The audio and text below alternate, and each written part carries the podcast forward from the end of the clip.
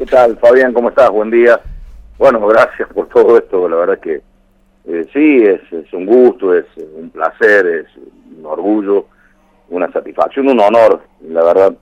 Eh, con cada uno de los clubes siendo alguien de tierra adentro, digamos del interior del interior, porque si ni siquiera uno vive en la capital de una provincia, sino que yo vivo en Río Cuarto. El querido Río eh, Cuarto. Los, las transmisiones de, de cada partido, sean de los encumbrados, Boca, River y los demás, y aún de los eh, que menos adherentes tienen por estos lados, tienen algunos, y entonces eh, mm, digamos que me acostumbré eh, cada vez que mm, hay algún festejo, me toca transmitir el, el relato de un equipo campeón, eh, pensar en esos conocidos, amigos, personajes del pueblo, de la ciudad, que, que aman eh, esos colores, en este caso al taladro, al aliverde, eh, desde, desde siempre, y con los cuales uno ha charlado desde chico para que nos expliquen el por qué.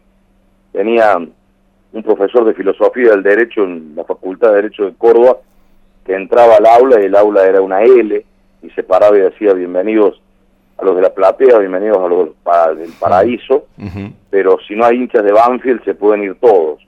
Eh, y era un cordobés, un tipo, el doctor Pascual, Pascual de apellido, un, un cordobés que era hincha de Banfield y que se había hecho hincha de Banfield cuando era chico y, y bueno, y con él hablábamos de, de las figuritas de Rigi, de Nelson López, de Llanos, eh, yo le, decía con curiosidad de, Chaldú, de Cálix, de Aream, de, del propio San Filipo, de, de Valentín Suárez. Bueno, eh, uno siempre muy futbolero, muy, muy, muy loquito por esto en el buen sentido, siempre ha tratado de aprender. Y después cuando me tocó ir muchas veces a transmitir los equipos cordobeses a Banfield y ya en, Radio Rivadavia, en Radio Continental, eh, estar muchas tardes allí, me encontré con un lugar eh, bucólico, fantástico, pacífico, donde me encontraba con vecinas que me dejaban eh, poner el auto en, en, su portón, en su garaje, para me lo cuidaban sin,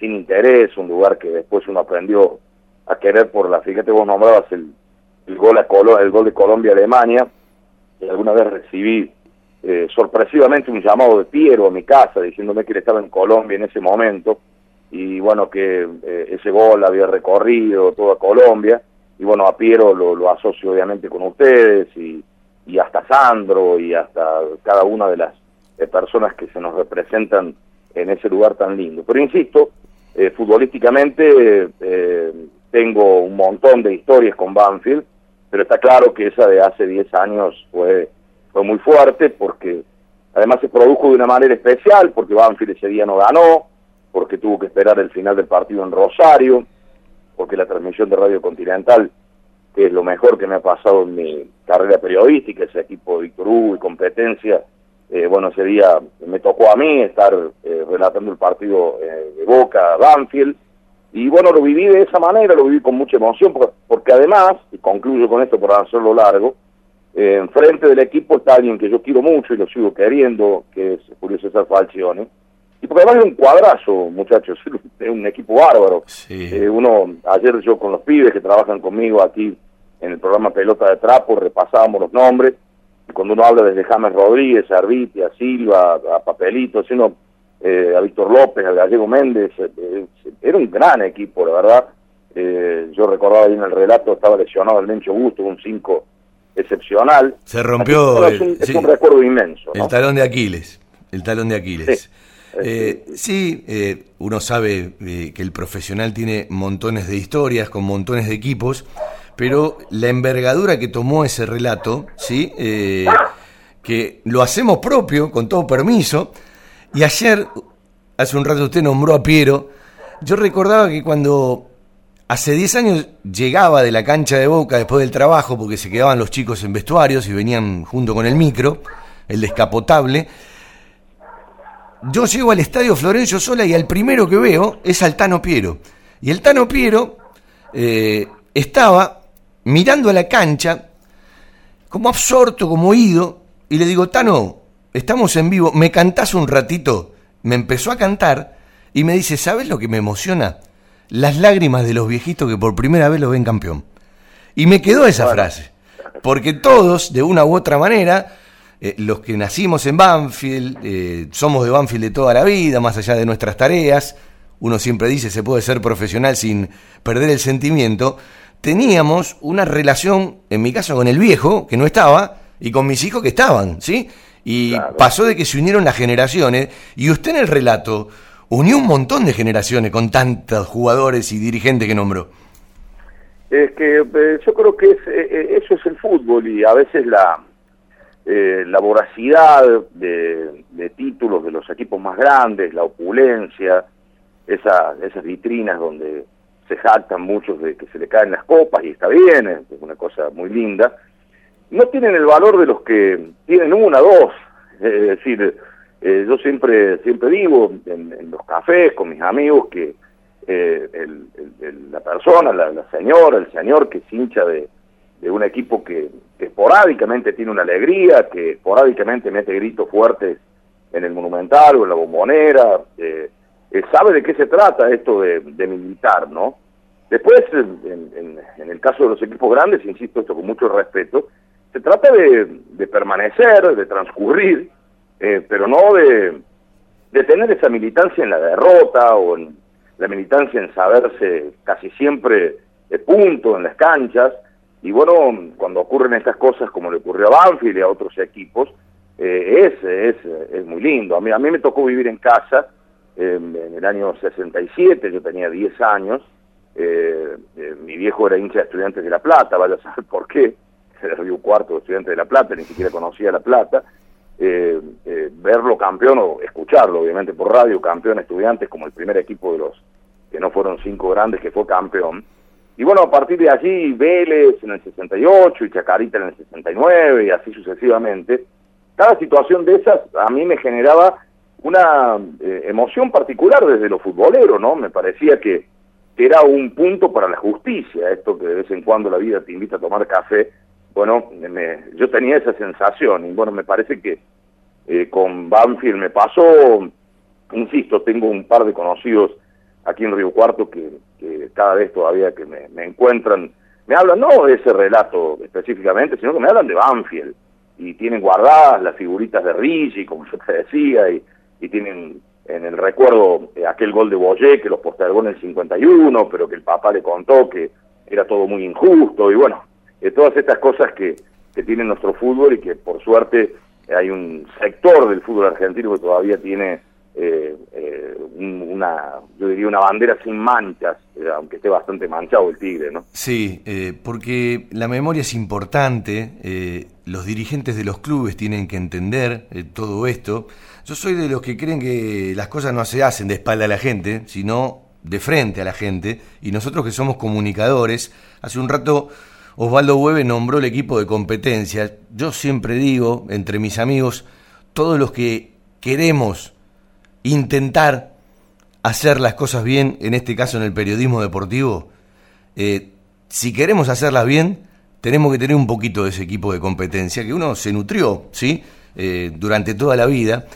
Y yo siempre le reconozco a Hueve al escucharlo, que me lleva a montones de lugares, me lleva a la charla con mi viejo, me lleva a la charla de café, en un mundo donde la inmediatez le está ganando a todo y no hay mucho lugar para ciertas cosas. Entonces, yo ayer me ponía muy contento cuando el papá y el abuelo le contaban al pibe en la cancha y me amargué mucho porque ayer era la fiesta de los 10 años de Banfield campeón. Fueron cinco jugadores y el papá, el nene, el abuelo necesita ver a todos. Los protagonistas son ellos y uno que conoce al dedillo la vida de Banfield de punta a punta, ayer extrañaba a los campeones, porque los campeones fueron ellos y fuimos todos, pero los protagonistas siempre son eh, los que juegan.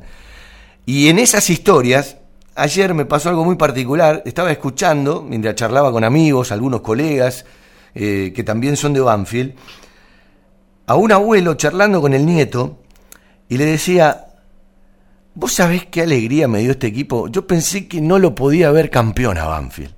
Y en esas cinco o seis palabras encierra toda una historia, ¿no? Pero es que es, que es así. Eh, lo que nos ocurre, Fabián, también es que eh, uno debe eh, adaptar todos sus sentimientos de tiempos en los cuales las láminas duraban en, en las piezas, en, en, los comedores, en los equipos duraban años, salvo uno o dos cambios. Oh, hay que ayornarse, todo, pero está todo muy distinto. claro, entonces por eso cuando uno dice por ahí, bueno, tal equipo salió campeón en el 2000 y pico, en 1990 y pico, eh, por ahí son jugadores que eh, no es que no lo sientan al campeonato que ganaron, pero inmediatamente se fueron a otro lado y después se fueron a otro y después se fueron a otro. Entonces hoy cuando uno entra en la historia de un jugador, de seis, siete equipos y por ahí campeón en dos y con otro descendió, con otro ascendió. Eh, es muy difícil el, sentimiento férreo, ¿no? Eh, pero que indudablemente lo tienen y que eh, la, la circunstancia hace que esta vorágine de los días al que le quede ese sentimiento sea el hincha, mucho más que al que participó, ¿no? Sí, eso es algo lógico, ¿no? Eso es algo lógico que, que, al hincha le quede y en el caso de Banfield sigue siendo la única estrella en el profesionalismo y pasa el tiempo ante la vuelta que tiene también mucho de místico, la vuelta de Julio en este cuarto ciclo porque viene de ganarse al mismo, entonces encierra otro concepto, tener al mismo técnico en este momento, eh, y bueno, hay montones de historias. Eh, Osvaldo, eh, bueno, uno cuando puede escucha pelota de trapo, esto de las redes hoy nos permite montones de cosas. ¿Cómo anda usted? Bien, gracias a Dios, muy bien. Eh, ayer hicimos el relato del partido de este River, que bueno, marca un mm. poco tendencia. Que, River tiene una frase de Bianchi. Alguna vez le preguntaron a Bianchi, ¿qué siente? Hay que propagar. Y el periodista lo miró diciendo, ¿qué? Y le dijo, hay que tener hambre después de haber comido. es muy bueno. Sí, sí, sí, sí, ocurre que yo digo que, River y el propio Muñeco, que son un gran equipo y un gran técnico, se han potenciado fundamentalmente. Yo digo que Gallardo debe dormir con una lámina de boca en la pieza, ¿no? Porque eh, lo que le ha dado tanta victoria ante Boca eh, le, permite eh, zafar de algunas derrotas que por ahí podrían doler más si no hubiera ocurrido eso. Pero bueno, ayer volvió a demostrar frente a este digno equipo santiagueño, bueno, ganó una nueva Copa River, y ahora a descansar un poco, a seguir con los programas, con las tiras, por supuesto.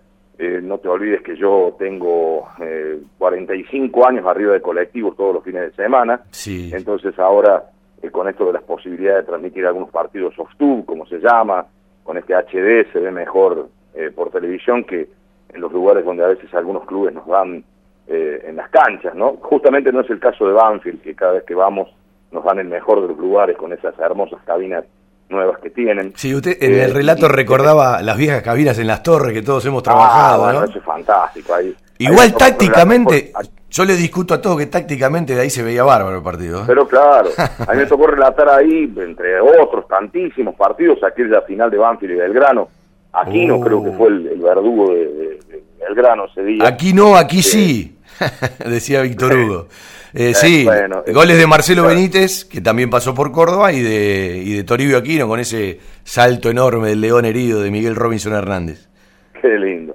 Bueno, pero este, sí, sí hay un gran recuerdo, un enorme recuerdo. Nosotros tenemos aquí en Río Cuarto eh, un exjugador que, bueno, vive en Buenos Aires en realidad, pero que nos marcó a fuego también con Banfield, que es Héctor Pitar. Uh, eh, pedazo de tipo, el cordobés uno, un gran amigo de toda la vida, de esos que te pones a hablar de fútbol y no terminas más, porque el flaco le encanta hablar de fútbol, y su paso por, por, por Banfield, creo que Pedernera era el técnico.